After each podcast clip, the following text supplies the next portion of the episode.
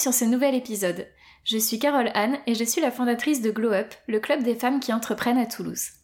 Sur ce podcast, j'aborde des thématiques autour de la création d'entreprises, du développement d'activités, mais aussi des difficultés que l'on peut parfois rencontrer. Bref, toutes ces étapes que l'on traverse au cours de l'aventure passionnante de l'entrepreneuriat.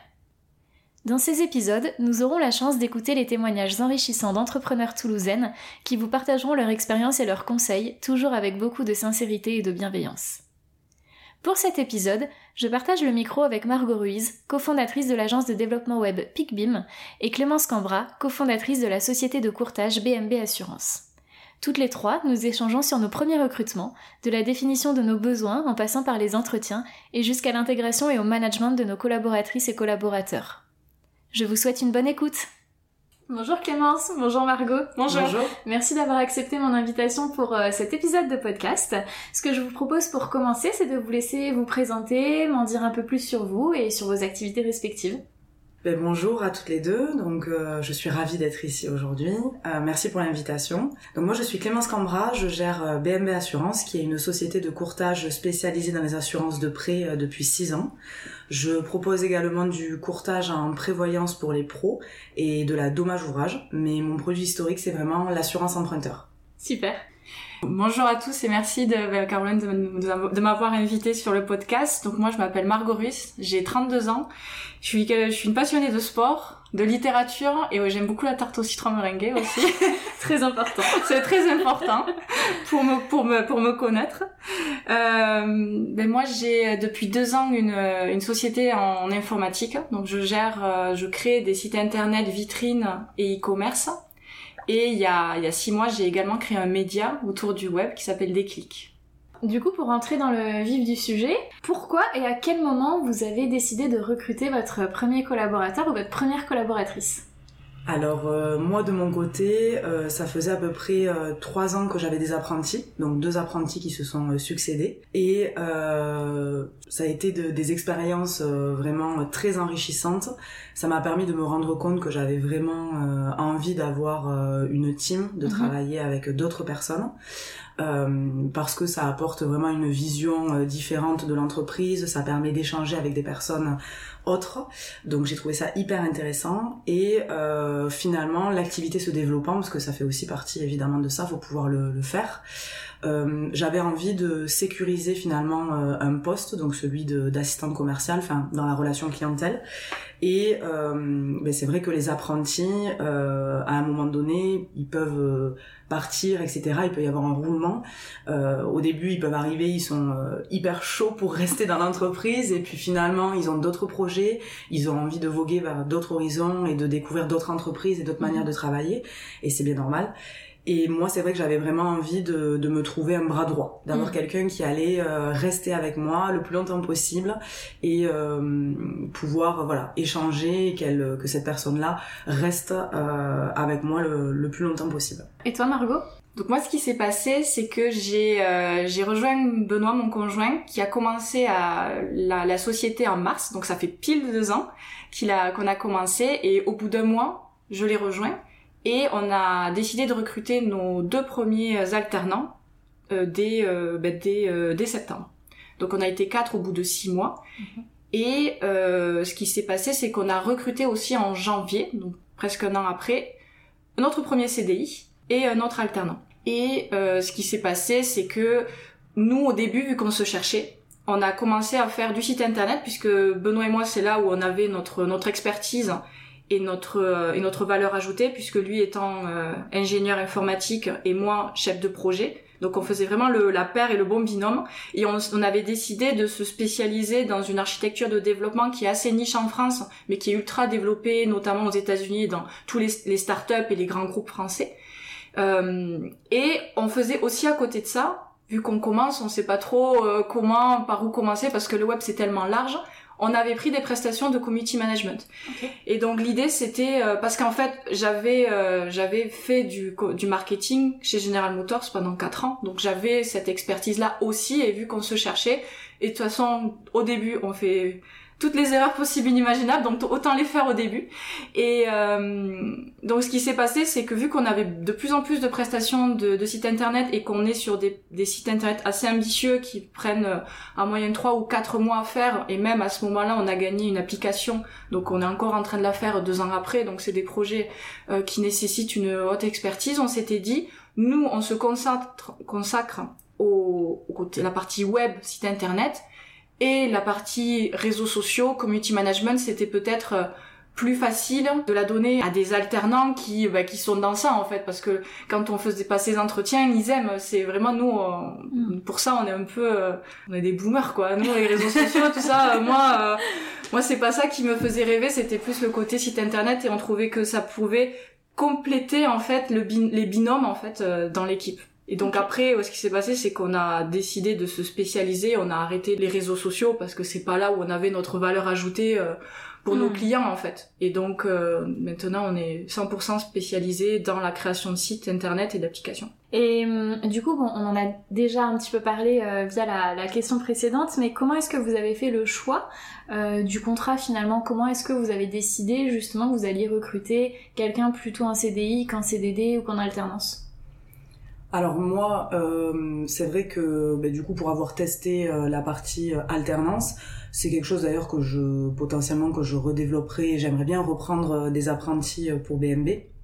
Euh, parce que je trouve que voilà ça permet de, de rencontrer des, des, personnalités différentes. Et euh, ça m'a permis finalement de dessiner euh, les contours du poste. Euh, ça m'a permis de savoir vraiment ce dont j'avais besoin. Et quand on est sur une création de poste vraiment en CDI, on n'est pas tout à fait certain au départ de euh, de, de, ce qu'on va de ce dont on a vraiment besoin. Et donc je dirais que moi l'apprentissage ça me permet bon évidemment toute la partie transmission et l'enrichissement de par ces personnes là qui vont arriver de l'extérieur et qui vont avoir une vision tout autre de la structure et peu importe le niveau parce que je trouve qu'à chaque fois ça apporte quelque chose. Mais euh, ça m'a également permis voilà de dessiner les contours du poste de savoir où je voulais euh, en venir pour derrière sécuriser euh, ce poste là et pour une première embauche je me serais pas vue embaucher un CDD puisque vraiment l'idée c'était d'avoir un bras droit sur du long terme donc c'était tout à fait logique pour moi de, partir sur un CDI même si ça fait un petit peu peur et qu'on se dit ben on sait pas comment ça va se passer derrière et que évidemment c'est plus engageant euh, entre guillemets qu'un alternant ou un CDD. Hmm. Et toi Margot? Moi, ce qui s'est passé, c'est que on a eu euh, très rapidement de la demande des clients et donc euh, on devait recruter, mais on avait ce problème de trésorerie. Hmm. C'est-à-dire que on a commencé en mars, on a eu vraiment beaucoup de demandes et en fait on pouvait pas le gérer. Mais derrière, comment on peut pas, la, la, société ne peut pas être pérennisée si on partait sur un, sur un poste en CDI. Donc on a fait le choix du, de l'alternance. Moi aussi, j'ai, j'ai toujours des alternants. J'en ai deux aujourd'hui sur une équipe de 10 personnes. Et en fait, euh, moi, ce qui me, ça me tient à cœur aussi d'avoir des, euh, des alternants parce que j'ai, j'ai, euh, j'ai une histoire qui fait que si on m'avait pas donné la chance, je serais mm. pas gérante en informatique. Mm. C'est-à-dire que moi, je suis donc je, je suis passionnée de sport toujours, mais j'ai même eu un profil de professionnel. J'ai, j'ai fait du sport à haut niveau euh, au basket très jeune. Après, j'ai arrêté parce que j'ai dû faire un choix entre les études et les euh, et le sport. Et je suis partie pour ma deuxième passion qui est l'histoire. Donc j'ai un diplôme d'histoire, histoire de l'art. Ah oui, t'as un parcours très euh, très complet. Spécialisé en histoire ancienne. Je ne vous je vous passe mon mon sujet de recherche. Et euh, donc avec une licence, avec un master d'histoire, euh, comment je passe euh, à, avec de, la partie web? Il faut qu'on me fasse confiance, il faut qu'on me donne ma chance. Cette chance, je l'ai trouvée en Angleterre, hein. Je l'ai pas trouvée en France. J'ai vécu quatre ans à Londres et, euh, et en fait j'ai j'avais envie, je trouvais qu'en France, il n'y avait pas ce côté euh, donner de la chance. On est trop sur qu'est-ce que tu sais faire, hmm. tout ce qu'on appelle les, les, les hard skills en fait. Et, et moi je trouve que c'est pas qu'on sait pas faire aujourd'hui qu'on ne sait qu'on pourra pas le faire plus tard et que c'est vraiment le la motivation l'envie et, et qu'il faut faire confiance hmm. aussi euh, sans avoir le, le, côté compétence et, et c'est ça aussi que l'Angleterre m'a appris et qui m'a aussi donné la chance et que j'ai voulu reproduire euh, en, en, en, en, embauchant des salariés euh, un junior, jeune, mais aussi des alternants. Donc j'ai les deux. J'essaye de. Enfin, c'est une volonté de, de ma part. Et du coup, qu'est-ce qui fait que pour certains types de postes, vous recrutez des collaborateurs plutôt en CDI et pour d'autres types de postes plutôt en alternance? Comment est-ce que le, le, choix se fait? Ce qui s'est fait, c'est que là, aujourd'hui, on est 10. En, depuis donc, en deux ans, on a construit une équipe de 10 personnes. Et on a donc, comme j'ai dit, beaucoup commencé avec de l'alternance, principalement sur euh, du community management et du design, mm -hmm. chose que on savait faire, parce que c'est important aussi de, de, déléguer des choses à des à des alternants ou des profils. Euh, je déteste le mot profil. J'ai fait, fait du recrutement et du coup c'est un peu euh, c'est quelque chose que j'ai les euh, des, des personnes qui sont juniors dans les donc quand je dis junior c'est dans les, dans la partie vie d'entreprise aussi. Mm -hmm il faut qu'on sache faire. Parce qu'on peut pas déléguer quelque chose qu'on ne sait pas faire. Ouais. Donc on délègue mais par contre on pilote et il faut accompagner de manière très très stricte et c'est ça où c'est où c'est compliqué parce que ça demande une, un investissement en temps et on sait que le temps pour moi ça reste une valeur presque plus plus forte que l'argent aujourd'hui, c'est le temps pour moi parce que c'est ce qui me manque le plus. Et donc j'ai euh, construit en fait l'équipe par rapport à ça, c'est-à-dire que il y avait j'ai délégué des choses que je savais faire entre-temps, quand j'ai commencé à avoir de la trésorerie, j'ai pu m'appuyer sur des, des, des, personnes beaucoup plus expérimentées, donc des profils ingénieurs qui ont déjà de l'expérience dans, dans l'informatique et dans le travail. Et donc, ces personnes-là, une fois qu'elles sont recrutées, donc j'ai mon premier CDI, ça a été euh, Jean-Philippe, qui est euh, lead, lead, technique, donc qui fait partie des, des responsables techniques mm -hmm. et qui, maintenant, j'embauche des personnes un peu plus juniors et qui donc prend sous la tutelle c'est euh, ben, les personnes qui ont besoin d'accompagnement mm et qui en fait ils se dispatchent. L'idée c'est de pas un projet informatique, il y a il y a tellement de choses à faire, il y a tellement de métiers différents et en fait, il y a personne qui peut faire un seul et même projet tout seul. Donc il y a différentes étapes dans le développement, lui, il met en place tout le socle technique, toute la toutes les fondations et après, les, euh, les, les, personnes qui ont besoin de, de plus d'accompagnement, eh ben, ils ont, on va dire, le, le chemin qui est déjà tracé. Quoi. Mmh. Donc déjà, ça permet d'aider. Et en fait, c'est ça qui, c'est en plus on construit l'équipe et il y a une vraie réflexion sur comment après ça s'imbrique en fonction des projets. D'accord. Mais euh, je te rejoins totalement sur ce que tu dis euh, par rapport au recrutement des alternants, qu'il faut absolument recruter des alternants dans des domaines que nous-mêmes on maîtrise et sur lesquels on peut justement accompagner l'alternant, autant en termes de temps que de compétences. D'ailleurs, normalement, c'est obligatoire, c'est-à-dire que normalement, l'école euh, euh demande, on doit attester qu'en tant que maître de, de, de stage, maître d'alternance, on dispose justement de ces compétences-là. Et, euh, et c'est vrai que parfois, surtout sur des entrepreneurs individuels, on a tendance à vouloir recruter un alternant pour déléguer des choses qu'on ne sait pas faire. Je le vois beaucoup sur la partie communication, mmh. des, euh, des entrepreneurs qui veulent déléguer cette partie communication à un alternant, mais qui du coup eux-mêmes ou elles-mêmes ne maîtrisent pas du tout cette partie-là. Et, euh, et c'est vrai qu'il faut faire hyper attention à ça parce que c'est le risque qu'en fait tout le monde soit déçu. Autant, oui. euh, autant... Et on le met en difficulté, on met l'alternant en difficulté, vraiment. Ouais, oui, oui. Tout à fait. Donc euh, je te rejoins totalement là-dessus, Margot. Et à contrario, moi je trouve que sur la partie salariée, c'est hyper intéressant d'aller chercher des personnalités qui sont très différentes des nôtres. Mm. Moi, je vois aujourd'hui, donc avec Amy, ma salariée, je me suis plutôt tournée quand j'ai défini les contours du poste, j'ai vraiment euh, regardé ce que j'attendais et ce que je souhaitais parce qu'elle est dans la relation commerciale, donc ce que j'attendais pour ma structure en termes de relation commerciale. Et il y a des qualités humaines que je n'ai pas et que mmh. je recherchais chez quelqu'un, vraiment. Mmh, et je trouve que c'est hyper enrichissant, justement, et je pense que c'est parfois la problématique parce qu'on se dit, ah oui, mais la personne va être meilleure que moi, ou on a un petit peu cette partie égo qui fait qu'on va pas aller vers tel ou tel mmh. profil. voilà, personnalité. Et à contrario, moi j'adore, je trouve que c'est hyper intéressant. Amy, elle est meilleure que moi sur beaucoup de choses. Euh, sur, voilà, elle est très patiente, elle est, elle adore le téléphone, appeler les clients, les suivre de près, etc. Et c'est une petite douceur et moi j'ai tendance à être beaucoup plus speed etc et mais pour ma la relation clientèle euh, dans mon entreprise j'avais vraiment envie de ce type de personnalité mmh. et je trouve qu'elle remplit son rôle à merveille donc là pour le coup sur le côté euh, euh, qualité humaine et on n'est pas dans la compétence mais vraiment sur la personnalité mmh. je trouve que c'est hyper mmh. bien d'aller chercher des choses très différentes qu'on n'a pas nous ou qu'on n'a pas déjà dans l'entreprise quoi tout à fait et c'est hyper intéressant ce que tu dis parce qu'en plus Euh, je trouve que c'est d'autant plus marquant dans des petites structures où on n'est que Mm. deux ou trois et où effectivement on peut très vite du coup avoir un, un recrutement et un avis qui est un peu biaisé parce que euh, on se dit bah cette personne-là elle va être au quotidien avec moi, on n'est que deux ou que Mm. trois donc il faut vraiment que ça matche en termes de personnalité. Oui. Donc c'est vrai qu'il faut vraiment en fait réussir à cadrer euh, de quoi on a besoin réellement. euh, Pour la structure, ouais, ouais, ouais. en fait. Et pour la cohésion, nous, ce qu'on a fait euh, dans le recrutement, il y a la, on a utilisé la méthode DISC avec un système de couleurs. C'est-à-dire, de manière très schématique, après on peut aller, euh, avec l'anagramme, on peut vraiment le pousser euh, à l'extrême, ce, ce schéma-là. Mais en tout cas, on considère que les personnalités, il y en a quatre, hein, qui sont représentées par quatre couleurs. Le rouge, le jaune, le vert et le bleu.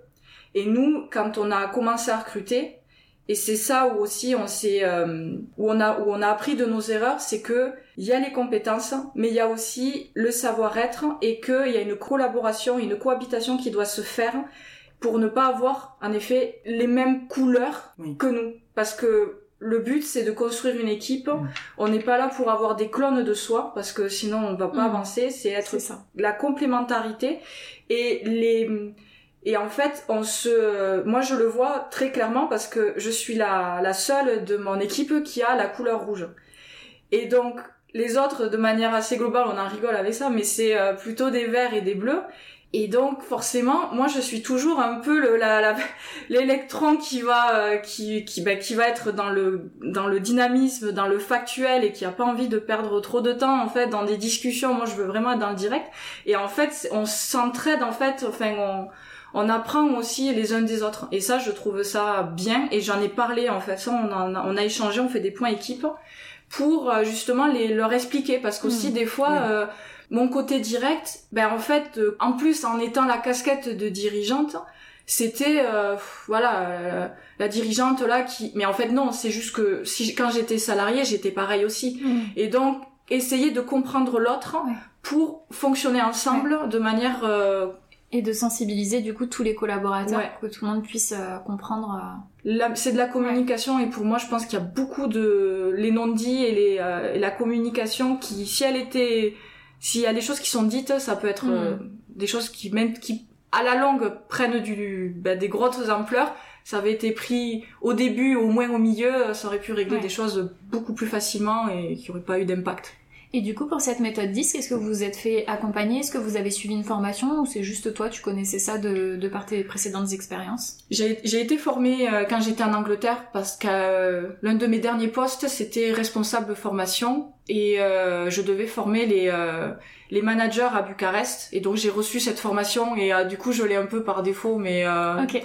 C'est euh, il y a Caroline Mignot de Marketing Square qui Mhm. a sorti il y a peut-être trois semaines un mois euh, un podcast de 20 minutes dessus Ah, super. et euh, il y a une, elle a, excusez-moi, je sais plus le nom, je crois qu'elle s'appelle Sonia, la dame, qui euh, qui explique et qui accompagne les euh, bah, des des entreprises dans ce dans ce Ok. déroulé-là. Donc bon Ah, voilà, c'est Marketing Square, Ok, très très carré, très et au moins déjà ce- ça peut se donner une idée. Ah, top.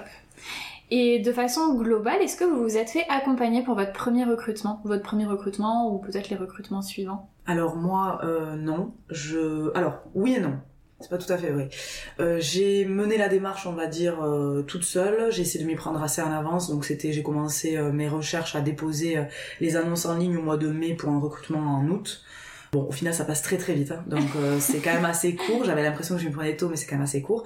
Au début, j'ai créé l'annonce toute seule, je l'ai mise sur euh, euh, LinkedIn, Indeed, et ensuite euh, j'ai reçu beaucoup de CV, mais il y avait, euh, c'était un peu fourre-tout. Au début, j'ai Ok. reçu, euh, justement, je cherchais euh, salariés en CDI et j'ai reçu des des CV de de, de stagiaires, d'apprentis.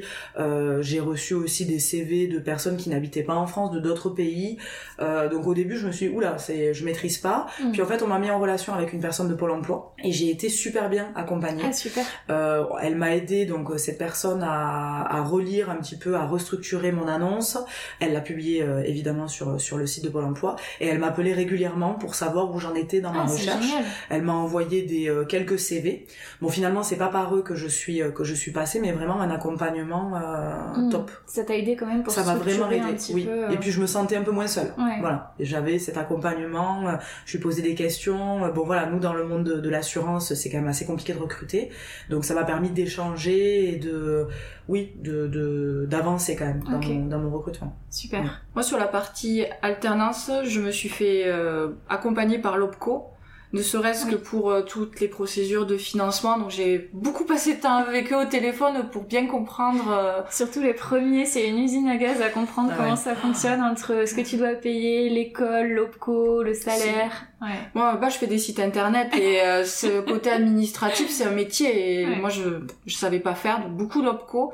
Après, mon premier CDI, ça a été euh, LinkedIn et euh, l'APEC. Et euh, après aussi, j'ai recruté par connaissance, en fait, par réseau. Donc mon premier, euh, mon premier ingénieur informatique, je l'ai recruté parce qu'on on, le connaissait, quoi. Après, on a, j'ai fait appel aussi à une, parce que pareil, dans l'informatique, c'est, c'est très compliqué de recruter. Et puis moi, vu que je mets vraiment aussi un point d'honneur sur la cohésion d'équipe et que tout le monde s'entende bien, euh, il y avait euh, j'ai fait appel à une je sais pas comme une recruteuse indépendante en fait qui m'a recruté un autre euh, lead technique en janvier. Et donc là comment ça se passe en fait? C'est elle qui s'occupe de tout qui crée l'annonce qui gère les entretiens? Sa mission va jusqu'où? Elle va sur le déjà on lui explique exactement ce qu'on attend ouais. en termes de compétences de donc en termes de, de, code informatique, de framework, parce que pareil, des, des développeurs, il y a, ils font, il y a plein de plein de plein de spécialités. Donc on lui a bien expliqué ce qu'on attendait. Pareil sur le côté euh, attente de la personne, quel type d'entreprise il voulait euh, intégrer. Et après c'est elle qui fait euh, tout le sourcing, donc tout le sourcing qui recherche les offres d'emploi, qui fait le premier entretien. Et après elle nous fait une, une, une synthèse de de ce qu'elle a pensé de manière assez globale. Elle leur fait faire une vidéo aussi où ils, où ils se présentent en ah, deux minutes. Ah, c'est sympa ça. Et, euh, et c'est vrai que bah déjà rien que la vidéo c'est deux minutes et après on arrivait déjà à sentir parce que c'est beaucoup du, du, du feeling en fait. Mm. Et donc on a on, on, disait oui ou non pour passer l'entretien l'entretien 2 avec le et ensuite ben on prend et on prend pas et après il y a la, la commune si euh, Cécile valide le, la période d'essai on la, on la rémunère en entier. On y a une commission au début pour qu'elle commence à travailler et ensuite à la fin. Hmm. Ok. Et du coup, toi, Clémence, comment est-ce que ça s'est passé au final après est-ce que tu as vu beaucoup de candidats différents? Est-ce que tu as fait passer plusieurs entretiens par candidat? Comment ça s'est passé? Alors, euh, j'ai reçu, euh, je pense, à peu près entre une vingtaine de, de, CV. Mhm. Et j'ai reçu sept personnes.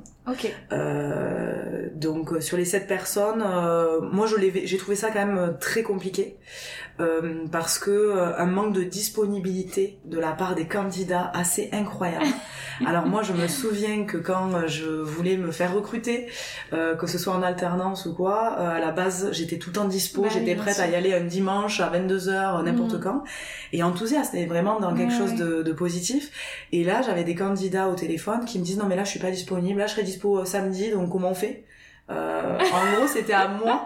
Donc je savais plus qui était dans le rôle de qui, qui recrutait qui en fait. Ouais, ça a dû te euh, perturber en fait parce que tu, tu ne t'attendais pas à ce type de réponse. Alors a priori, c'est quand même un petit peu euh, dans l'air du temps. Justement, je lisais des articles sur ça comme quoi mais c'est aujourd'hui les candidats qui choisissent leur entreprise, bah, ils l'ont bien compris. Sont bien dans ce rôle. Euh, donc c'était assez déroutant au départ, moi j'ai trouvé. Et puis euh, après j'ai des personnes qui m'ont fait faux bon avant d'arriver donc au recrutement ah final. J'ai eu une personne euh, qui me qui correspondait bien au, poste et qui on s'est vu une première fois, on devait se revoir une deuxième fois, qui m'a annulé le matin même en me disant mais en fait j'ai trouvé autre chose. Mhm. Et pour le coup c'était dans une entreprise qui n'avait rien à voir, donc bon voilà dans du médical, donc pas du tout le même quelqu'un qui était peut-être je sais pas, un peu perdue, mm. ouverte à plein de choses. Donc, euh... donc avec du recul, euh, toi tu t'es dit que c'était peut-être pas très grave. Voilà, voilà, je me suis dit ben non, en fait, euh, c'est peut-être quelqu'un qui euh, sur du long terme ne serait pas resté mm. parce que une recherche est qui est pas assez claire ou définie pour pour cette personne-là. J'ai eu une autre une autre personne très jeune euh, que je voyais bien euh, bosser, enfin voilà, je voyais bien bosser avec elle. Et pareil, qui m'a appelé la veille pour me dire non mais en fait j'ai trouvé euh, pour être vendeuse dans un magasin de sport. Enfin je me disais mais en fait je me trompe totalement, je je, je sais plus où je vais.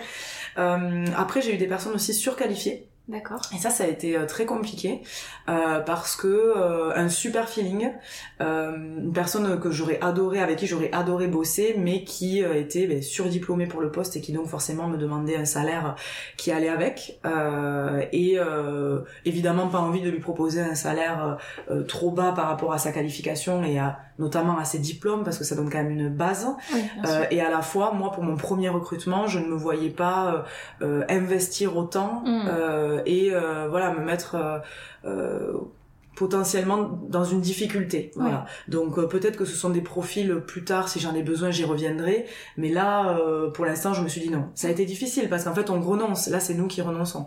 Mais euh, je me suis dit non. Je je peux pas je peux pas aller sur ça pour l'instant. Et puis et puis voilà. Et du coup t'avais un, un process en deux entretiens? Alors a priori oui euh, c'est ce que je m'étais dit, Ouais. sauf que euh, finalement, ben j'en ai eu, il y en a aucun que j'ai fait en deux recrutements, Ok. puisque soit ça s'est arrêté euh, avant par euh, les candidates, euh, soit on a été dans une démarche assez euh, rapide pour euh, notamment Amy, qui est maintenant salariée. Et donc pour la petite histoire, Amy, euh, j'avais validé psychologiquement quelqu'un euh, que je devais rappeler à midi le lendemain, et je reçois son CV pendant la nuit, et je me dis non non, psychologiquement j'ai validé cette personne, j'arrête de regarder les autres CV, puis quand même j'y repense, le matin j'y pense, je me dis bon je vais l'appeler, je l'appelle, et là elle me dit mais en fait je suis juste à côté de, de Colomiers, si vous voulez je peux passer. Mhm. Donc je lui dis ok, elle passe et elle passe pour vous dire avec sa son bébé euh, de 6 mois. Donc elle vient faire l'entretien avec son bébé de 6 mois, improbable. Énorme. Et là euh, je me dis mais c'est elle Le quoi. coup de cœur. C'est elle. Ouais. Ah ouais, euh, c'est elle, ça match. Je sentais que toutes les Ouais. deux on était euh, toutes excitées de se dire ça match euh, trop. Et euh, du coup j'ai pas fait de deuxième entretien Ok. euh, parce que je je partais en congé en fait euh, quelques jours après. Et du coup je l'ai eu de nouveau au téléphone. On a bien discuté. On s'est dit ok c'est bon. euh, on Comme part quoi, il y, y a aussi une part d'intuition euh, Ah à oui, laquelle il faut, il faut faire confiance. Incro- Ouais. ouais, assez incroyable, ouais. Et euh, dans vos entretiens, est-ce que ou entre vos entretiens, est-ce que vous aviez mis en place des choses comme par exemple des cas pratiques, des mises en situation, ou vous restez sur des entretiens euh, assez classiques? Moi, c'était assez classique. Je m'étais préparé euh, une feuille d'entretien avec des questions et, euh, et voilà. C'était plutôt centré, moi, justement, aussi sur lui-même plutôt que sur la technique, Mm. puisque euh, je voilà, c'est un métier qui s'apprend et voilà. Ok, très clair. Et toi, Margot? J'ai euh, un peu expérimenté tout. Ouais. Et là, on est en train de revoir entièrement notre process de recrutement parce que le classique, ben, ça comble pas tout en fait, ça peut pas tout répondre.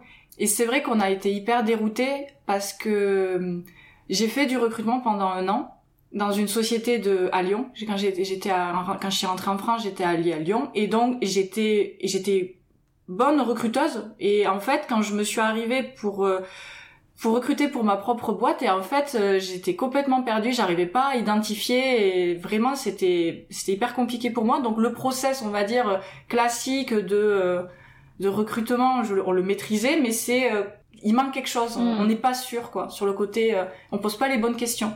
Donc en fait ce qu'on faisait c'est qu'on faisait un entretien au téléphone d'une dizaine de minutes pour un petit peu euh, évaluer si on était en phase et ensuite on se voyait. Parce qu'aussi l'erreur qu'on a fait, les premiers recrutements, c'est qu'on les a fait en, en vidéoconférence. Et en fait clairement, quand on les a fait en visio et qu'après on a vu la personne en face, c'était plus du tout la même euh, euh, façon de, de parler et d'échanger Mhm. avec euh, de manière globale quoi. Et, euh, donc on a vraiment dit là les entretiens physiques, il faut c'est impératif avant de recruter la personne. Ensuite on faisait euh, un entretien euh, de euh, classique où on se posait des questions et, euh, et après on faisait un entretien technique pour un petit peu euh, ben, voir. ben, De toute façon nous on est dans un métier technique et on est euh, on est obligé de, de savoir le, le niveau pour ensuite euh, pareil toujours complé se compléter dire euh, comment l'équipe peut s'articuler ensemble. Donc c'était pas vraiment tu sais pas faire ça, tu sais pas faire ça, c'était pas des cases à cocher, c'était plus comment la personne peut s'intégrer dans l'équipe pour que l'équipe fonctionne et que, et que ça soit pérenne pour tout le monde. Mm. Et là, on est en train de, de tout revoir dans le sens entre tests techniques aussi parce que on veut euh, pareil axer sur le côté euh, plus euh, se choisir parce que et je trouve que c'est bien qu'il y ait cette relation où on se choisit que les salariés ont aussi le choix parce que moi ça me permet de construire et c'est pour ça que j'ai construit aussi euh, Big Beam et aussi Déclic, euh, le média, c'est que il faut qu'on aime travailler ensemble et je suis persuadée que c'est en euh, prenant des personnes qui aiment travailler ensemble et qui sont complémentaires et qui sont passionnées par ce qu'ils font dans leurs dans leurs axes de génie que en fait on ben on kiffe aller au travail en fait. Mm. Et euh, donc là on a mis en place on appelle ça un culture desk mais on pourrait l'appeler comme on veut mais euh, donc là, on a, on a mis en place les, nos OKR, euh, donc, bon, les OKR, les objectifs du trimestre, et on veut engager toute l'équipe sur qu'est-ce qu'on attend de euh, bah, du, des personnes qui vont arriver, mais de manière très concrète. Parce que par exemple, je disais, euh, moi je suis quelqu'un d'hyper rigoureux, mais en fait, rigoureux, ça veut tout dire et rien dire. C'est-à-dire que moi j'ai mon j'ai ma notion de rigueur, mais que ne, qui ne peut pas être au même niveau de tout le monde. Donc euh, dire euh, on attend des personnes euh, qu'elles soient rigoureuses, mais bon, après Mhm. c'est c'est très subjectif. Et donc en fait on veut vraiment essayer de très concrètement quelles sont nos quelles sont nos attentes, quelles sont vous aussi vos attentes pour la, soci à la société, notre méthode de fonctionnement, comment on fonctionne? Et euh, et les valeurs. Alors les valeurs ça se pour moi ça se dit pas. Je dis pas, ben, je suis quelqu'un euh, qui est passionné. Ça, c'est, ça veut rien dire. Et donc, comment on peut faire pour euh, transf- donner le- les valeurs qu'on est euh, dans un culture desk ou dans les entretiens? Donc, en fait, notre process d'entretien, on veut vraiment euh, le revoir, pas tant par rapport aux, aux salariés ou aux personnes qu'on reçoit, mais plutôt vis-à-vis de nous, en fait. Parce que je me suis rendu compte que on peut pas recruter quelqu'un si on, on, on se connaît pas soi-même et on connaît pas où on veut mener la boîte. Parce que il y a beaucoup de personnes qui sont passées chez Pitbeam et en fait c'est pas que c'était des mauvaises personnes ou que c'est nous qui, qui avons été nuls, c'est juste que on n'avait pas été clair sur les règles du jeu. Donc il faut savoir le dire et ça c'est un travail qui est super dur et c'est ça qui est je trouve passionnant quand t'es entrepreneur, c'est que vraiment tu, tu te connais, tu fais un vrai travail personnel, Mm. c'est euh, sur soi-même et sur qu'est-ce que tu as envie d'impulser dans ta team quoi. Ouais. Et moi là aujourd'hui, je suis euh, je suis émue, tu vois, parce que euh, j'ai recruté euh, mon sauveur euh, chef de projet qui euh, qui va vraiment me permettre de de, de me consacrer à d'autres choses. Et bien en fait, euh, en fait l'équipe en fait fonctionne en autonomie, c'est-à-dire que je n'ai pas besoin de dire euh, on va faire ça comme ça et dans ce temps-là, c'est l'équipe en fait qui se qui se qui se gère. hein. Euh, Il y en a un tel va avoir va voir l'autre parce qu'il est spécialiste en automatisation et donc il va l'aider pour faire quelque chose. L'autre il est spécialiste de ça donc et en fait c'est c'est ça en fait quoi que je trouve euh, Mm. génial et que moi je suis je sais pas faire et j'ai pas envie de faire de qu'est-ce que dire aux gens qu'est-ce qu'ils ont envie Mm. de faire. Moi je veux pas faire ça et je l'ai jamais fait et d'ailleurs c'est peut-être pour ça aussi qu'il y a des choses qui sont mal passées parce que je voulais trop donner de d'autonomie mais derrière j'avais pas fixé les règles du jeu. Donc si je fixe pas les règles du jeu, le gars je lui dis vas-y fais. Et oui mais le gars il sait pas ce qu'il a à Mm. faire parce qu'il sait pas ce que j'attends, il a pas les règles. C'est comme quand on joue à un jeu de société, ben on joue donc ça fait de la créativité mais derrière il y a les règles. Et donc là, c'est là clairement avec Benoît, on est clairement dans ce dans ce process là et dans cette réflexion là où on intègre de manière ultra franche et transparente les euh, les collaborateurs. Donc les objectifs. Là cet après-midi, on va faire les OKR de chacun individuellement. C'est-à-dire que pendant le trimestre, ils savent les objectifs qu'ils ont pour pouvoir avancer et comprendre qu'est-ce qu'ils ont à faire et dans une cohérence de, groupe. C'est super intéressant ce que tu dis parce que de ce que je comprends, vous passez vraiment du temps à retravailler votre process de recrutement et même après votre process de management avec vos collaborateurs. Et en fait, je suis convaincue que c'est du temps qui est ultra nécessaire parce que effectivement, le fait après d'avoir des collaborateurs qui adhèrent vraiment aux valeurs, qui sont bien dans l'équipe, bien dans l'entreprise, ça évite du turnover. Et en fait, sur le long terme, pour la boîte, ce sont aussi des, des économies d'argent euh, qui sont énormes. Plutôt que d'aller trop vite, de se tromper dans son recrutement, de devoir sans cesse recruter des nouveaux collaborateurs qui Mm. sont partis parce que euh, bah, finalement ils étaient peut-être pas si bien que ça ou qu'ils ont trouvé mieux ailleurs. Donc je pense qu'effectivement c'est vraiment un investissement en temps qui est euh, ultra nécessaire et ultra euh, ultra porteur quoi. complètement. Et puis euh, moi j'ai pas envie euh, dans l'informatique il y a des ce qu'on appelle des ESN où en fait bon ben les gens vont et viennent, ils ont des projets et moi j'avais j'ai pas envie de ça. Ouais. Et donc si j'ai pas envie de ça, il faut que je crée quelque chose de différent pour fédérer et qu'on se choisisse. Moi aujourd'hui, Big Beam, c'est c'est moi qui l'ai créé, mais j'ai pas envie d'être la tête pensante.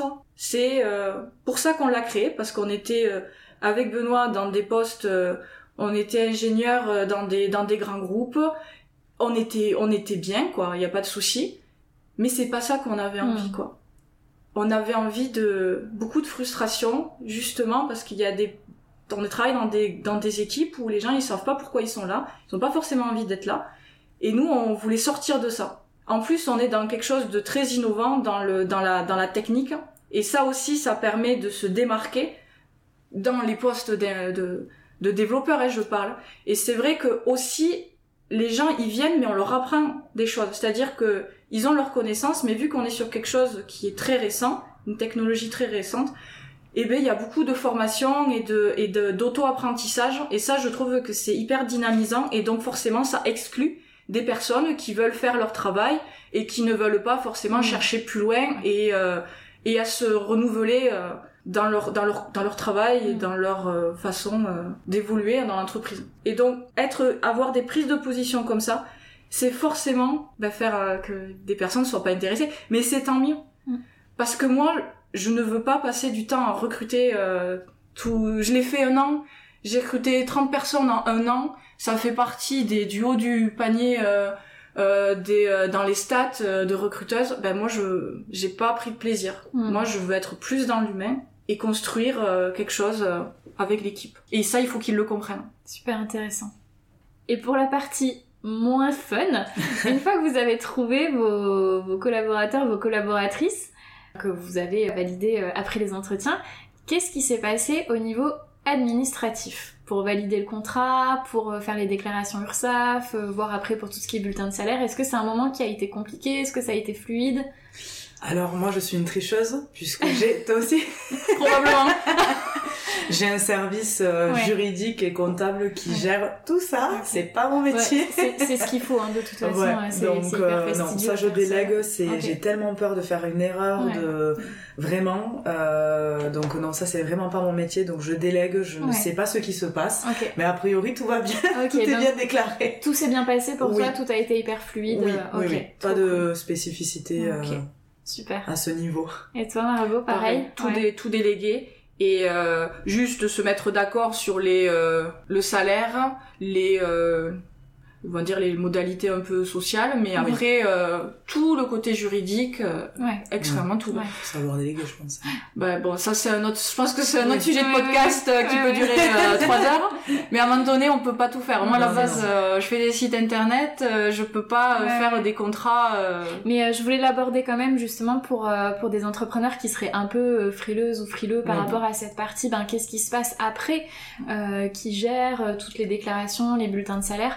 Donc voilà, juste pour être rassuré et en fait euh, effectivement, faut déléguer tout ça à la partie euh, euh, sociale de, de notre expert comptable ou d'un cabinet hésitation. juridique. Mm. Et ça permet à la fois en plus, enfin en tout cas moi j'ai eu une super expérience avec avec mon cabinet social qui au-delà en plus de faire tout ce qui était bulletin de salaire, les déclarations URSAF, me donnait beaucoup de conseils. Il m'envoyait plein de, de, de mails, de newsletters pour, pour donner des conseils sur tout ce qui est congé, etc. Et je trouvais ça hyper hyper intéressant Mm. pour un coût finalement en plus qui était quand même euh, euh, assez minime parce que de mon côté en tout cas je payais juste par bulletin de salaire et par salarié. ouais. Mais au final, je trouvais que j'avais vraiment euh, autour de ça, en plus, une qualité de service qui était vraiment Mm. très intéressante. Et avec du recul, est-ce qu'il y a des choses que vous feriez différemment pour votre premier recrutement?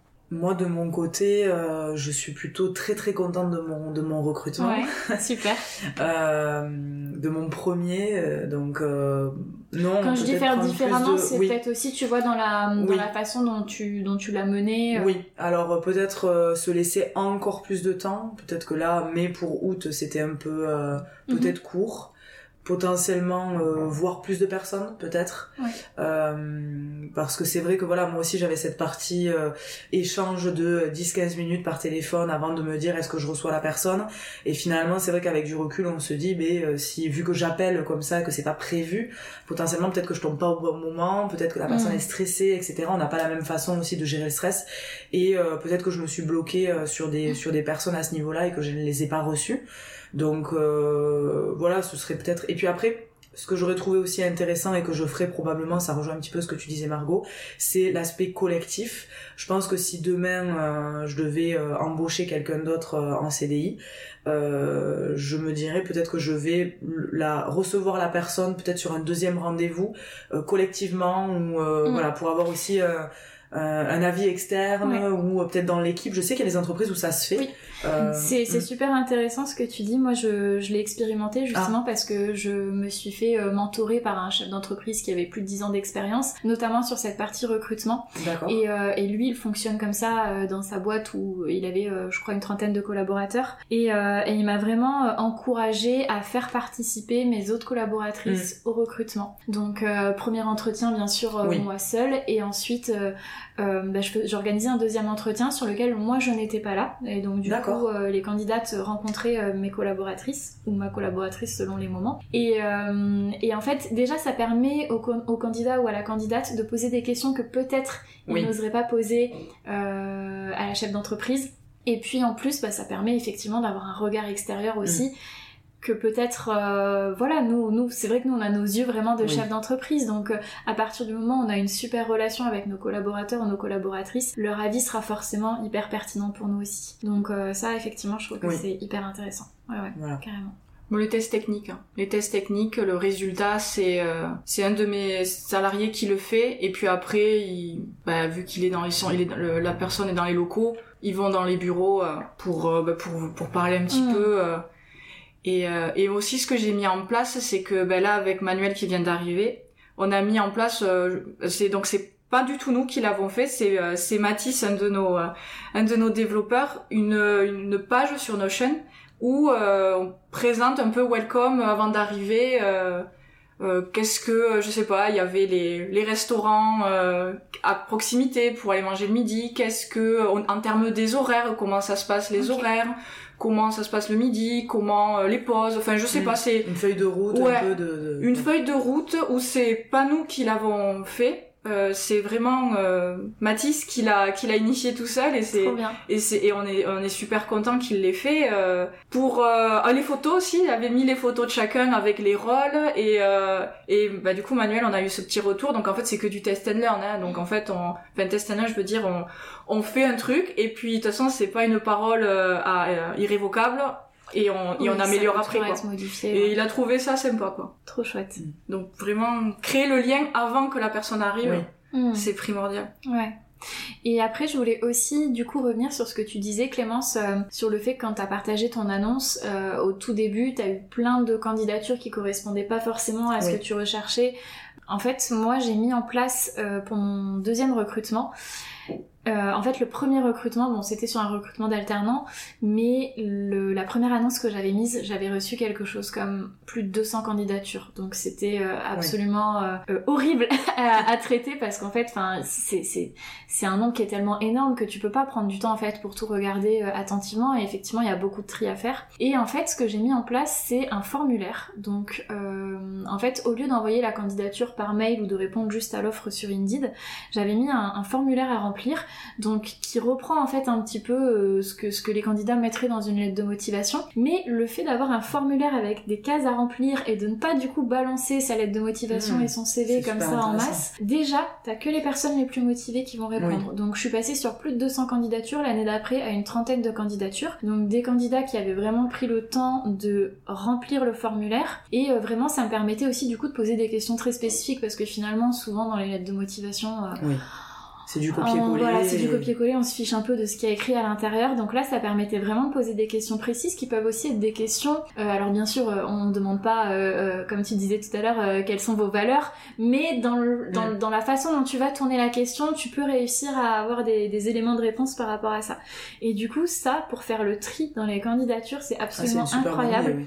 Et même après, du coup, pour faire les réponses aux candidatures qu'on a reçues, ben en fait, bon alors bien sûr, si vous avez envie le mieux, c'est de faire des réponses individuelles et personnalisées. Moi, j'ai pris le parti de pas forcément le faire par manque de temps. Et euh, du coup, ça permet en fait d'extraire toutes les adresses mail à la réponse euh, adresse mail et euh, tout simplement bah, de, de, faire une réponse collective à toutes les adresses mail en même temps et pas à chaque fois être obligé de répondre à chaque email, ce qui peut être aussi hyper long. Et du coup, moi, enfin, quand j'avais reçu les 200 candidatures, clairement, j'avais même pas fait des réponses, même en copier-coller. Je ne pouvais pas me permettre de faire répondre à chaque message, c'était pas possible. Hmm. Donc du coup, c'est un process qui permet vraiment de gagner du temps et surtout d'avoir des candidatures beaucoup plus qualifiées. Donc euh, moi, c'est un, conseil que je donne régulièrement aux entrepreneurs qui envisagent de recruter. Du coup, toi, Margot, pour en revenir à la question initiale, avec du recul, est-ce qu'il y a d'autres choses que tu ferais différemment euh, sur tes recrutements ou? Prendre le temps parce qu'on a toujours recruté dans l'urgence et forcément, ben, quand tu recrutes dans l'urgence, tu te poses pas forcément les bonnes questions. Hmm t'es fatigué, t'es es stressé, tu tu sais pas comment gérer parce que le, la personne va pas arriver le lendemain. Donc il y a plein de choses qui se passent et c'est anticiper. Hmm. Anticiper avant que parce qu'on prend pas les bonnes décisions dans l'urgence.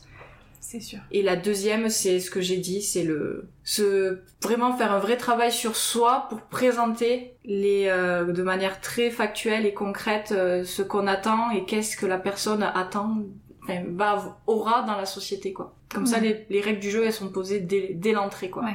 Et les choix il est il est le plus tôt possible. On en a parlé euh, un petit peu tout au long de, de, de notre conversation, mais comment ça s'est passé au niveau du management pour votre premier collaborateur, première collaboratrice? Est-ce que c'est quelque chose qui a été assez fluide pour vous? Déjà, est-ce que c'était la première fois que vous managiez quelqu'un ou est-ce que vous aviez l'occasion de manager avant d'être entrepreneur? Comment ça s'est passé? Alors moi j'avais déjà, euh, alors avant d'être entrepreneur, pardon, non, euh, j'avais déjà managé euh, les, les apprentis donc mhm. dans, cette boîte déjà chez BMB.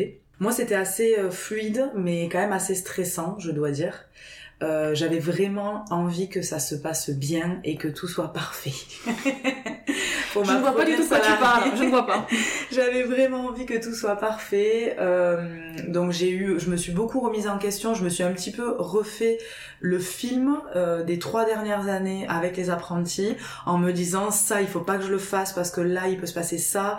Euh, vraiment j'ai essayé de, de pointer du doigt les choses qui avaient plutôt bien fonctionné, d'autres qui m'avaient semblé ne pas bien fonctionner et euh, j'étais dans une véritable remise en question euh, par rapport à, à cette Euh, j'ai beaucoup beaucoup préparé euh, l'arrivée d'Emmy. Euh, j'avais préparé une feuille de route, voilà, pour qu'elle arrive, qu'elle se sente bien.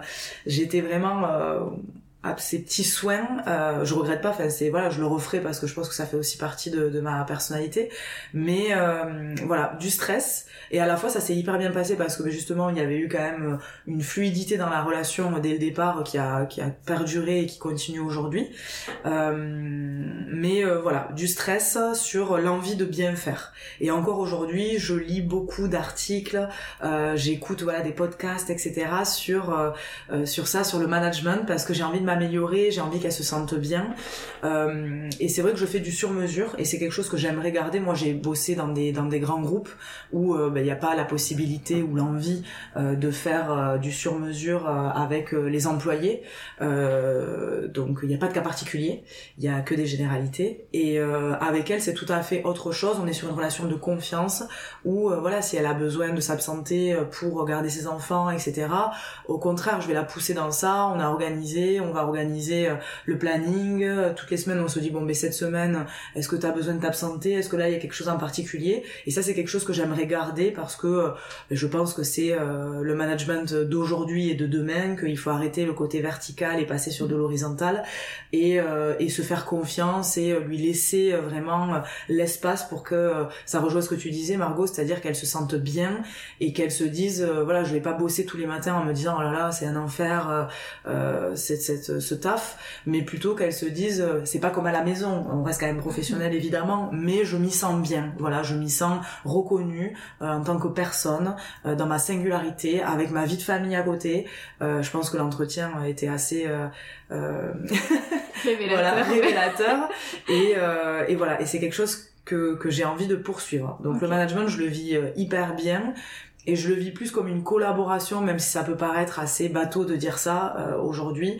Euh, je le vis vraiment comme une collaboration et j'ai pas l'impression d'être sa chef. Et d'ailleurs, parfois elle dit ça, elle dit que elle a dit ma chef, elle a dit ça, ma chef, elle a fait ça. J'ai l'impression que c'est un peu fake, quoi.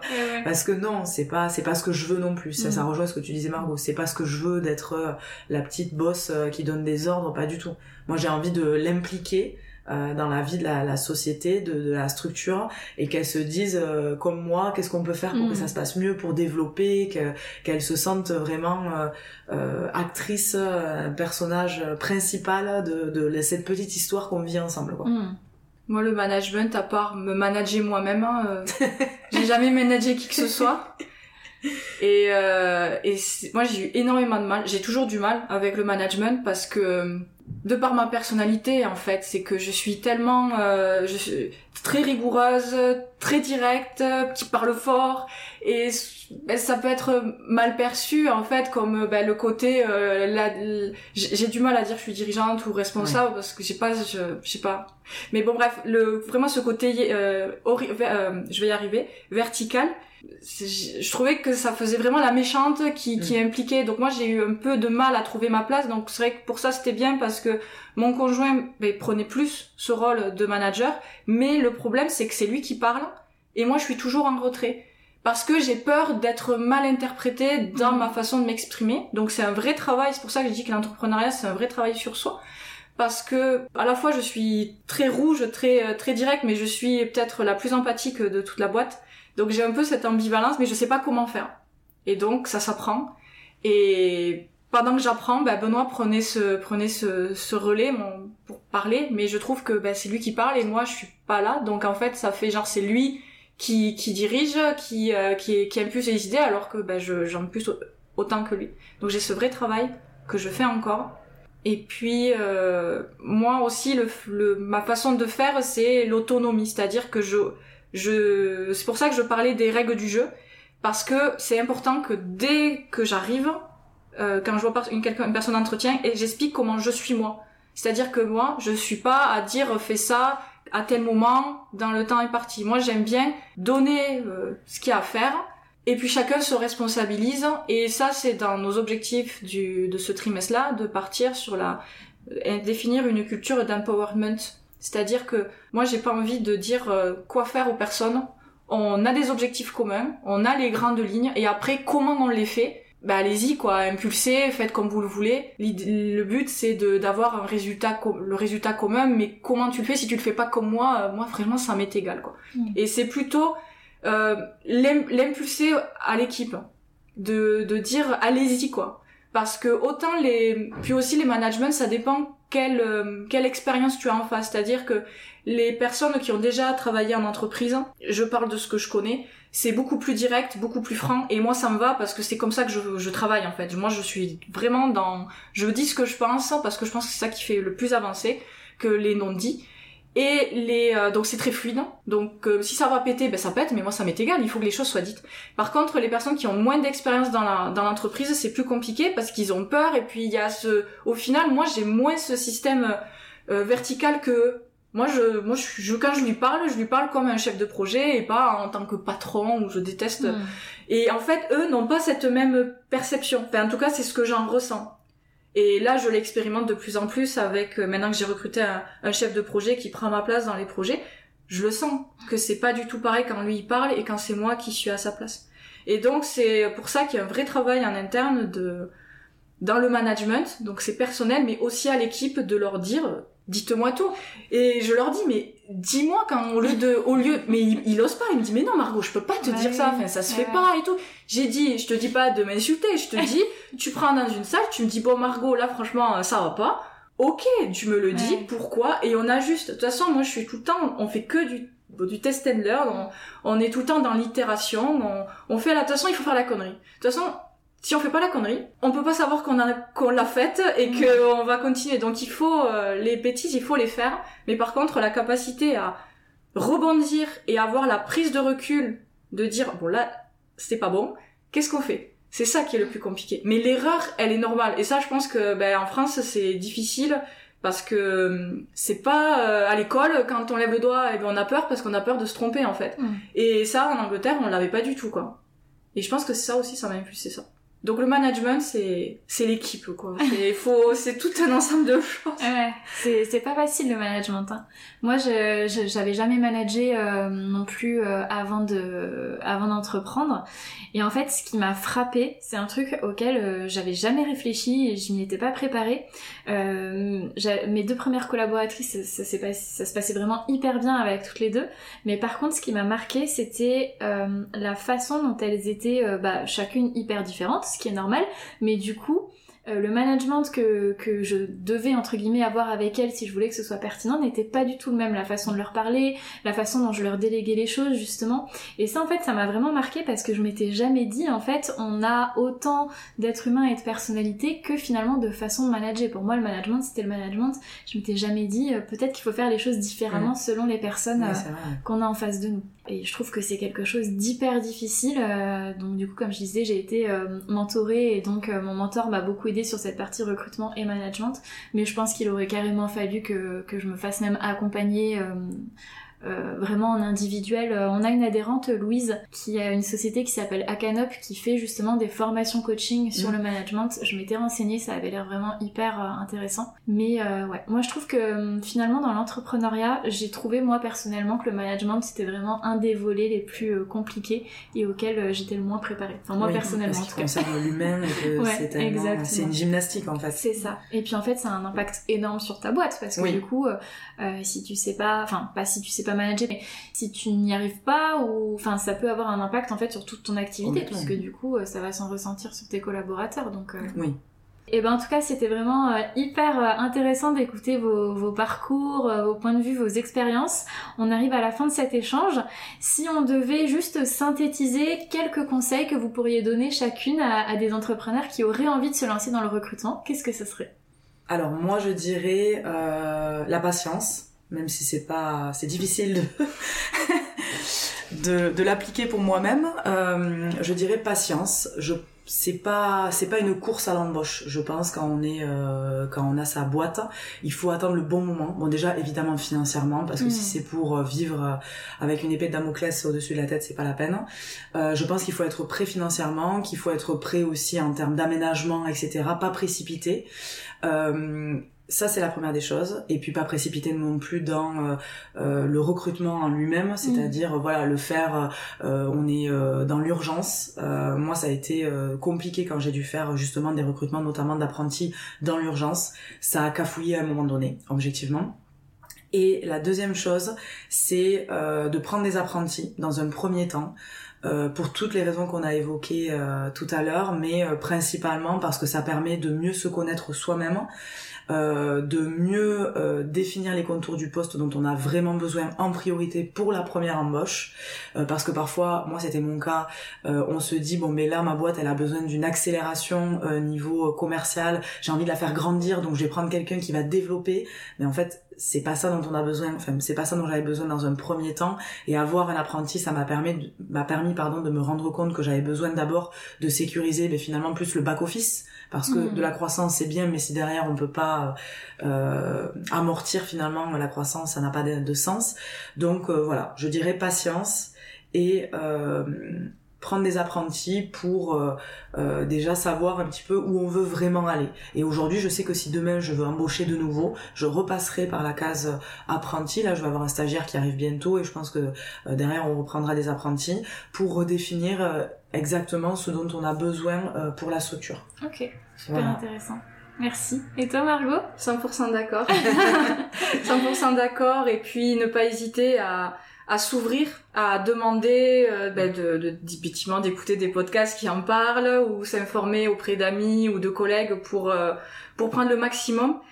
Euh, mais dans tous les cas, même si on a la théorie, on a écouté tout le monde, il faut pas se leurrer, ce sera pas parfait. Il y aura forcément des erreurs qui vont être faites, mais de pas en avoir peur, en fait. Et euh, vraiment de pas avoir peur de l'erreur, c'est ça qui nous fait avancer. C'est euh, c'est en tombant qu'on se euh, qu'on apprend et qu'on se relève et que la prochaine fois, ben on tombera plus quoi. Et euh, ne pas hésiter à faire l'erreur et surtout euh, si ne pas hésiter, enfin il y a quand même des solutions, c'est-à-dire que s'il y a le recrutement, mais que pour raison X ou Y ça ne va pas dans les deux sens, il y a toujours des périodes d'essai. Et ça, on le, tout à fait. On l'oublie, quoi. C'est vrai. Ouais, ouais. Et, euh, et, pareil, un, un, un, bon conseil que mon mentor m'avait donné, quand il y a un doute, il n'y a pas de doute. Ouais. C'est ça. C'est-à-dire que si on le sent pas dès le début, euh, il faut surtout penser à mettre fin avant la fin de la période d'essai. Parce que malheureusement, surtout quand on recrute un CDI, une fois que la période d'essai est passée, là pour le coup ça devient vraiment compliqué. Mm. Donc euh, quand il y a un doute, il n'y a pas de doute, il vaut mieux arrêter autant pour, euh, pour le collaborateur que pour nous. Mm. Je pense. Oui, mais de toute façon je l'ai je l'ai fait. Ça a été euh, une une vraiment on l'a ultra ultra mal vécu.